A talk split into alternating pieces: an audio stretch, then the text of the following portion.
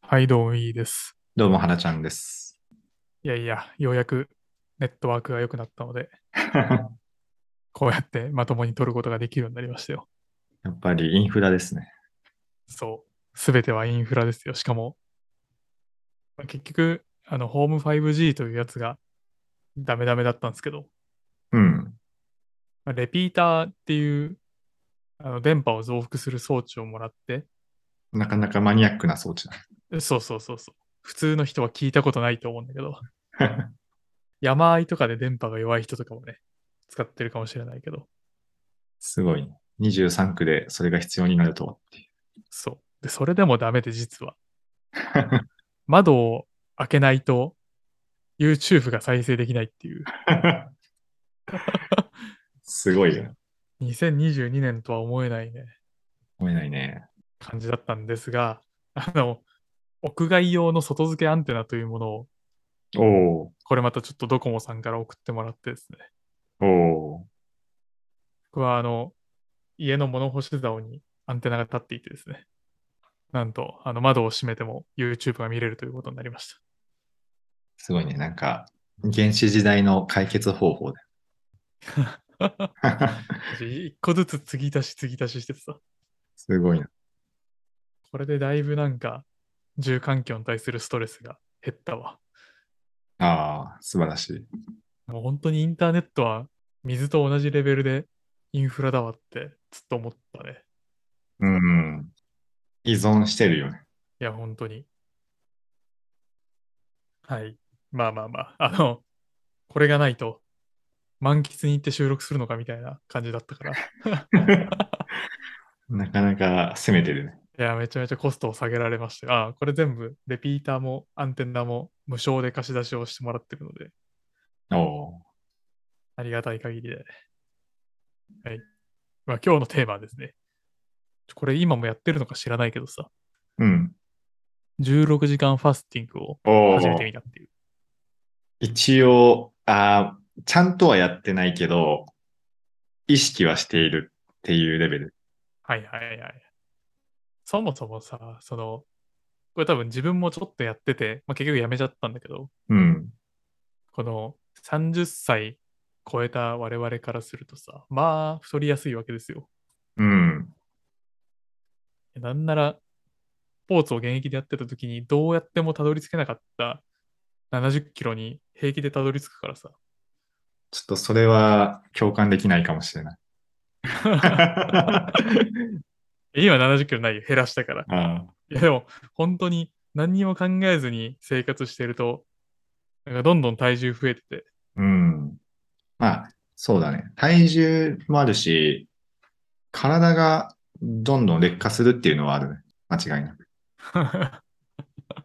いやね、怪我が治りにくいとかね。うん。まあでも、30前後が何を言ってんだって怒られちゃう。ああ、40歳ぐらいの人とかね。うんだからまあ、そんなに、いわゆるこう、世の中一般的に言われるような30歳の壁は、まだそこまでは感じてない感じが。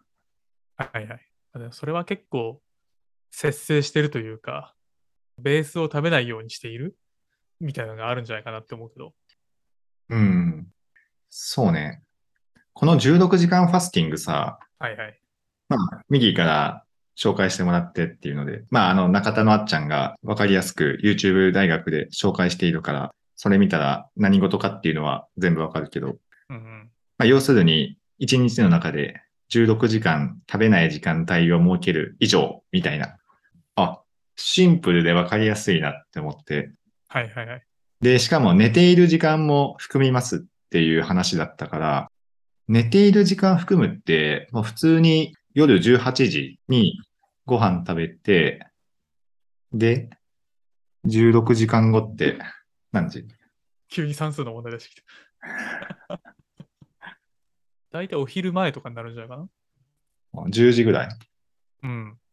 とか、自分そもそもさ、朝食食べない人だからさ、なんか、ああ、これを言われて初めて、あ、もともと16時間ファスティングライクなことをずっとやってたかもしれないって思って、でもなんか、朝食食べた方がいいぞっていう、あるじゃん、なんかそういう、あるある、あるあるある。なんか3食食べないとダメですっていう、なんか、脅迫観念みたいなのがあるから、たまにそれで食べてたんだけど、でも、一人暮らしが長くなるにつれて、だんだんこう、もうめんどくさいなと思って食べなくなってたんだけど、なんかその食べない方がいいっていうのを言われて、あ、そうなんだって思って、で、それまで通り朝食食べずに、なんならこう、昼飯もそんなに食べないみたいな。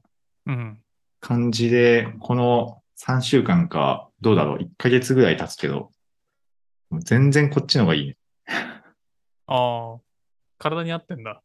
うん、あった、そうそう、体に合ってんだと思う。1日今1食とかだね、ほぼ。ああ、それは夜なのかな夜か昼。でもこれは昼か夜かは、その日のテンション次第で、もう決まってないんだよね。ああ、なるほどね。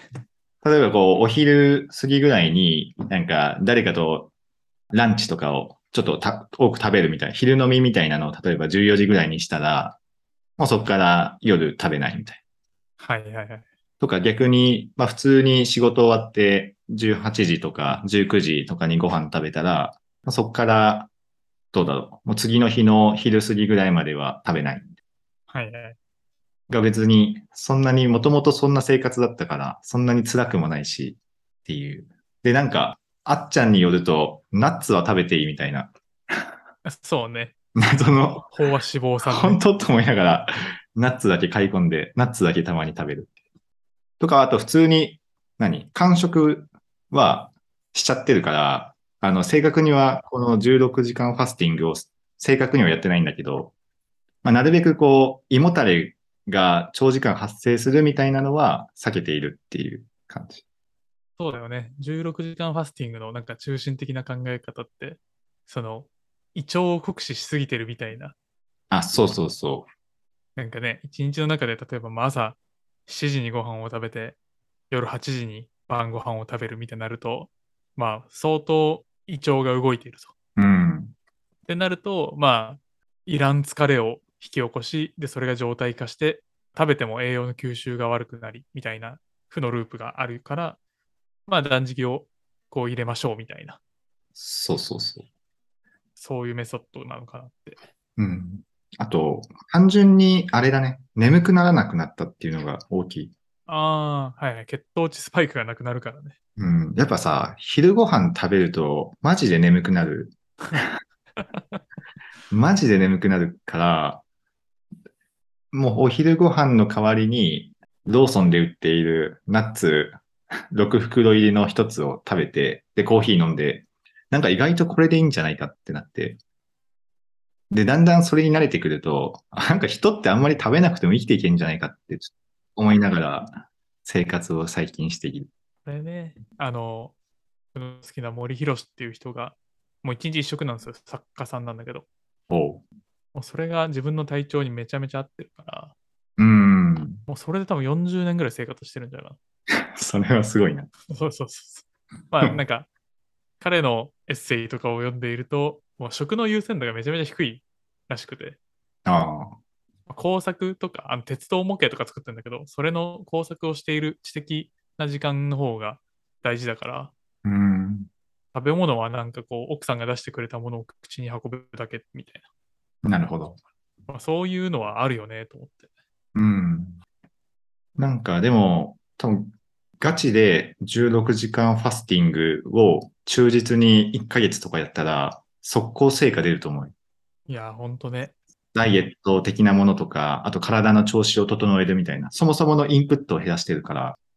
そうそう。なんかね、あの、そのファスティングしている16時間以外は何食ってもいいっていうルールじゃない一応、炭水化物を食べてもいいわけだし、うんま。あ、なんかツイッターとかを見てると、全然ラーメンとかを食ってても痩せたみたいな、あ、そうそうそう。ほんまかみたいな。 僕でもちなみに、あの、マイナス2から3キロぐらいおお、1ヶ月1ヶ月。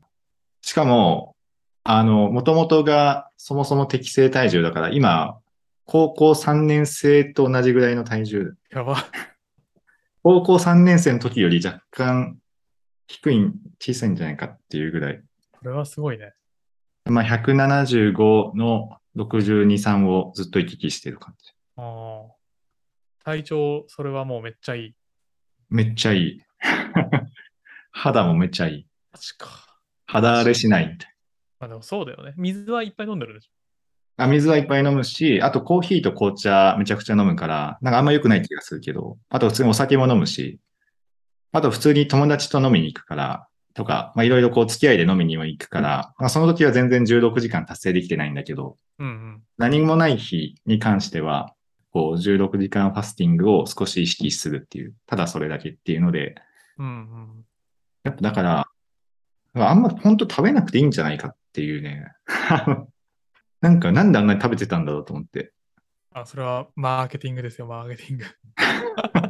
あ、これは割とガチらしい。なんか、3食うん。になったのって、本当に昭和とか大正とかあの辺かららしくて、うんまあそもそもあんまり飯が食えてこなかったからさ、日本人は。うん。なるほど。まあちょっとずつ豊かになっていく過程の中で、その、お昼と朝ごはんの間と晩ごはんだけだと消費が足らんからさ。おう。消費を上げるために朝ごはんとお昼を分けてみたいなことをやってたっていうのがなんかどっかで聞いたことあるわ。なるほど。あでもその説はあるかもしれない。うん、だからそもそもあんなに食わなくていいっていうのは もうなんか原ちゃんがその体験している体験して直感したことは多分合ってると思う。なるほどね。いや、ね多少、まあ、腹8分目みたいに言うじゃん。うんうなんなんか食べてる時はさ、こう、美味しいし、で、なんか、なんだろう。飲み会行ってそのままラーメン食べるみたいなの普通にやるじゃん。うんうんまあ最近もうやらなくなったんだけど、でもあれって本当にこう、そのと、その瞬間はすごい気持ちいいじゃん。なんうんか美味しいみたいな。まだ、まだまだ食べれる気がするみたいな。で、翌日絶望するみ たいな。それなんか何、何度もさ、こう翌日絶望するっていう、こう、あの失敗体験を何度も繰り返してるのにもかかわらず、反省せずに、また同じことを繰り返すっていう、あったんだけど、なんかこれやり出してから、朝の目覚めも健やかだし、しかももともと朝食食べないっていう生活を、ここ数年ずっとだから、あんまりこう今までの生活習慣をガラッと変えたわけでもなくて、うん。食べないことがいいよって思い込むだけっていう感じだから、結構自分の生活習慣には合ってるなっていうので。ただなんかど、どっかでなんかの弊害起きそうだなとはちょっと思ってるけど。はいはいはい。 単純に栄養素不足みたいな、そういうのあるんじゃないかな。これ中山きんに君がさうん。このケトあケトじゃなかった16時間ファスティングに対するアンサーソングみたいなの出しててさおおあのきんに君はおすすめしてないみたいなの言ってたねなるほど。まあ、単純に筋肉がしぼむからっていう理由なんだけど、ああ、それは間違いないだろうね。そうそうそうなんかやっぱ血中の血液で運ぶタンパク質の量をあの1日の中でなるべくこう一定にしたいみたいなうんの。があるらしくて、まあ、特にビルダーは。なるほど。これはそのタイミングがあまりにも少ないから筋肉はしぼむ方向にしかいかないって言ってて。ああ。まあ、あの筋肉量を維持したいなら無理だろうね。あそうそうそうそうな。ん普通の、 普通の適正体重の、普通にこう運動できるぐらいの体を保つ上では、そんなに気になってはないけど、今のところ。自分はもうそれやめちゃったんだけど、うん。筋肉をやめた理由が多分2つぐらいあって、うん。一つはね、単純に、まあ、もともと3食生活だったのもあって、うん。こう、食った時のお昼とかに、うん。なんか眠くなり方が異常に高まったんだよね。ほう。逆に。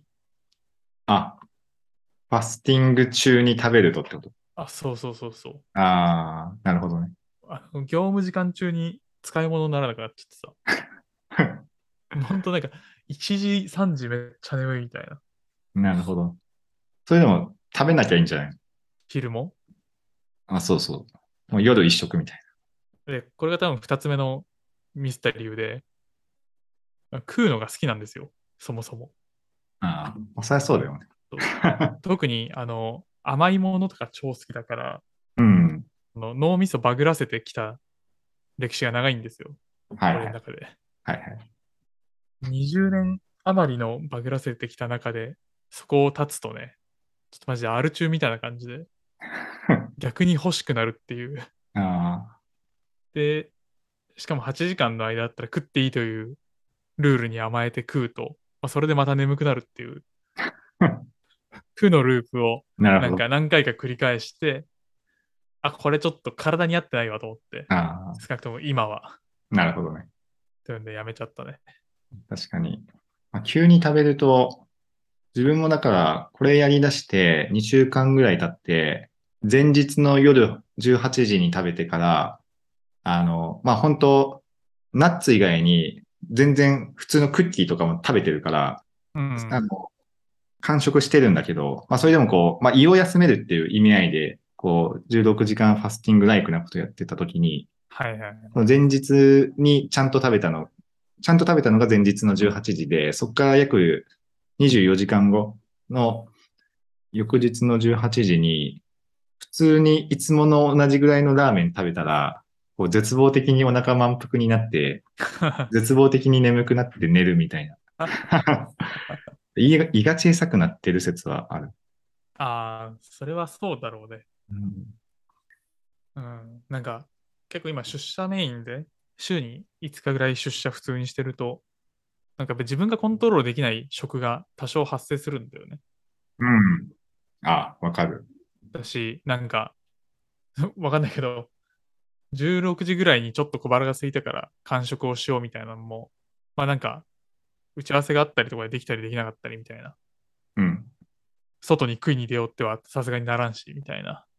確かあ、なんか、土台分食が多分一番体に合ってるなって思ってるんだけど、に。うん。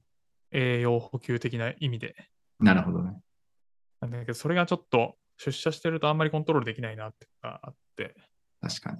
で、ネットも通じてないから在宅もできないし。っていうんで、なんかまあちょっと普通に3食にして、3食の中で食べる量をなるべくコントロールするみたいなことをやってたな。ああ、まあ、それはいいよフね。ィッティングの時、やっぱり俺も1ヶ月で2キロ、3キロぐらい平気で減ったけど、うん。それほどは減らんくなったね、さすがに。ああ。確かに、その、適正になるって感じだよね、多分。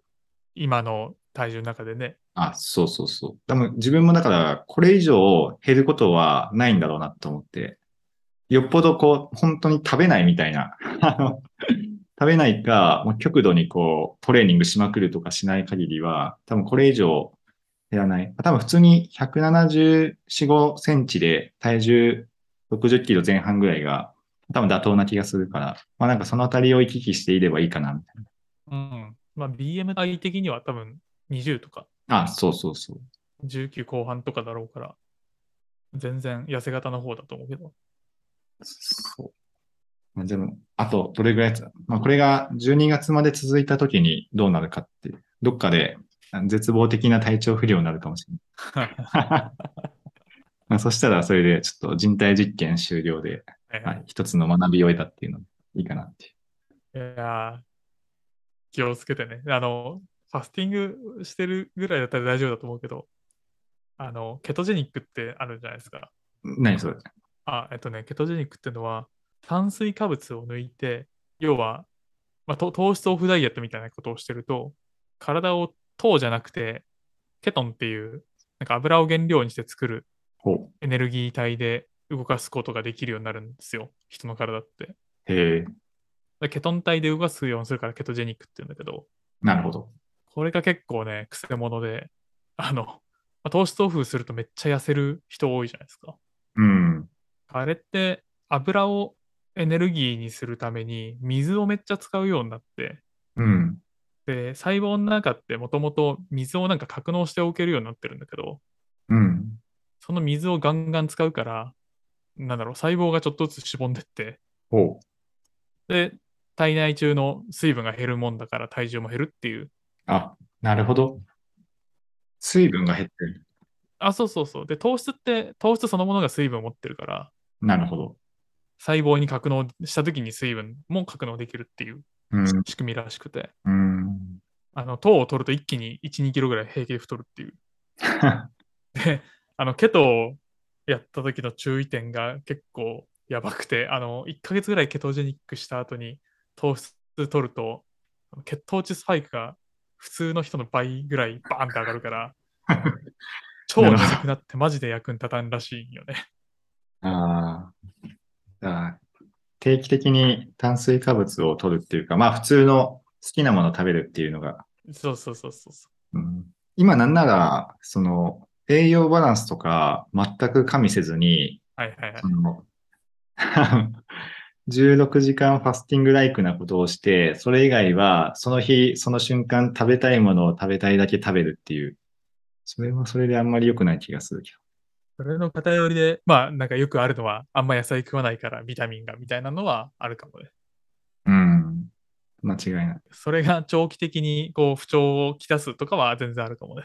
ああ、でも、ハイチオールシー飲んでるかあら。の、ユーハ味覚糖が出してるグミとか結構いい。あ、そう。ねハイチオールシー飲めば、あの、何でも治ると思ってる。